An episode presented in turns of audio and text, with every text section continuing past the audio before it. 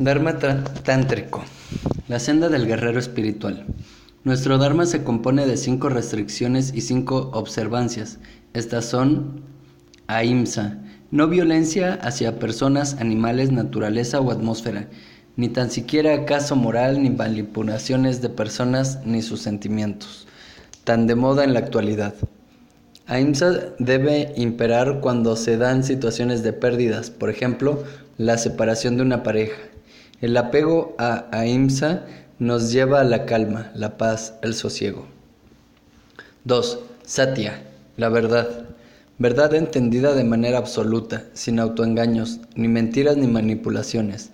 A veces no se miente, pero tampoco se dice la verdad, pues eso salvaguarda nuestro orgullo. Un yogi tántrico no tiene orgullo. Si lo tiene y no se esfuerza por trascenderlo, no es un yogi, por muchas hazañas que realice. Astella, no robar objetos, ideas, créditos o méritos que no sean tuyos. No plagiar ni apropiarse de un conocimiento para el cual no estamos preparados.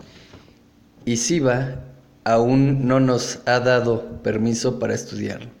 La avaricia de conocimiento es, por tanto, una violación de esta enmienda. enmienda. La humildad debe de imperar. Los narcisistas suelen robar la energía entre ellos, sobre todo cuando hacen el amor. 4. Charya. La no disipación de la energía sexual y la energía en general. Un yogi no va nunca de cama en cama ni de flor en flor.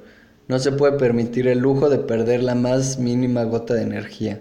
Solo hace el amor cuando está enamorado, pues el sexo no es una liberación del estrés ni un juego o divertimento infantil, sino algo sagrado. Además, el exceso de pensamiento o sentimientos hace que perdamos muchísima energía. Por tanto, no gastes energía rechazando aquello que no te gusta, sino concentra todas tus energías obteniendo lo que deseas y sobre todo conociendo tu verdadera naturaleza libre de todo ego apego e ignorancia. Aparigraha.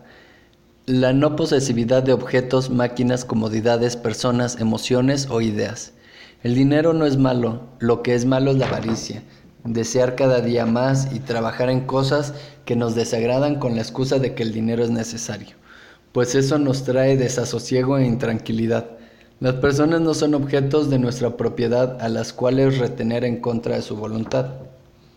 Lo más grave de la posesividad es que nuestro ego nos haga apoderarnos de determinadas ideas que nos llevan a sufrir, por ejemplo, el miedo a la muerte o cualquier situación de pérdida. Violar a parigraha implica violar al mismo tiempo el resto del Dharma. Recuerda siempre que la libertad de uno finaliza donde empieza la del otro además de ser un derecho fundamental.